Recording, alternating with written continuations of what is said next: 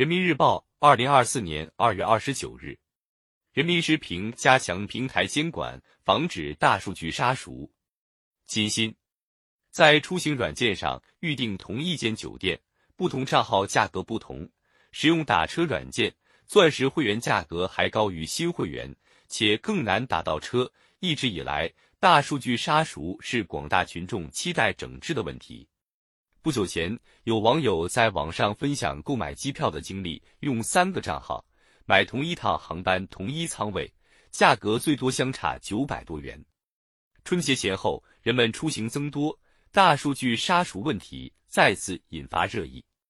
所谓大数据杀熟，是指一些企业通过掌握消费者的经济状况、消费习惯、价格敏感度等信息。对消费者在交易价格等方面实行歧视性的差别待遇，特别是利用用户不愿轻易更换惯用平台等心理，对老用户收取更高费用。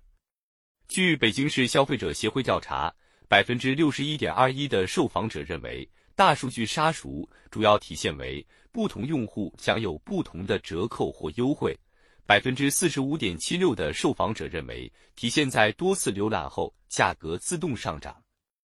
有效解决大数据杀熟问题，才能更好保护消费者权益，推动数字经济健康发展。大数据杀熟是商家在利用消费者的信任和信息不对称套取超额利益，侵害了消费者的权益，背离了公平诚信的价值原则，也违反了相关法律规定。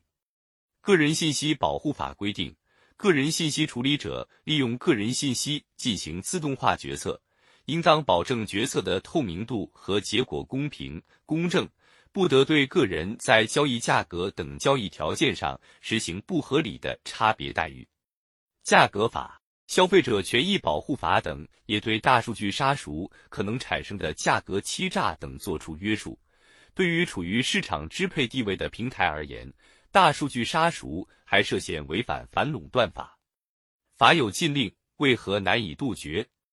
大数据杀熟行为具有一定隐蔽性，除非消费者十分警惕，否则很难发现。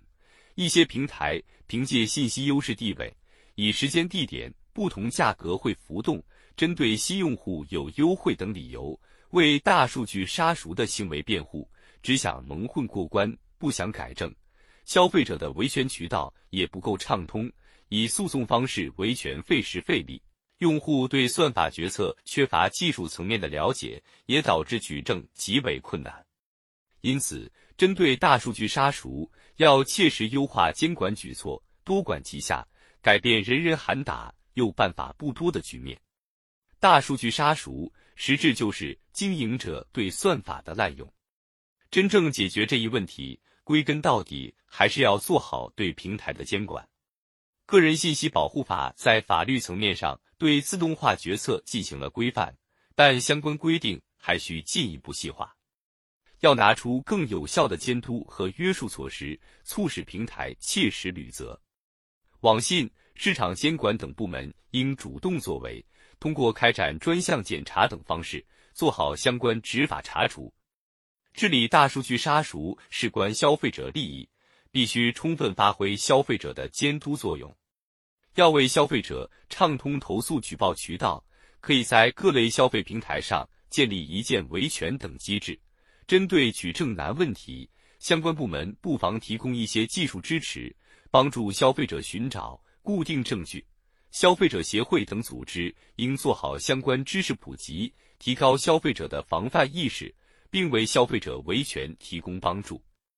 网站平台和相关企业要想获得长远发展，形象和信誉至关重要。用户一旦发现自己被歧视对待，就会抛弃这些不良平台。诚信、平等的对待每一名消费者，将依法依规掌握的消费者信息应用在改进产品和服务上，在良性互动中实现互利共赢。才是数字时代平台企业的长远发展之道。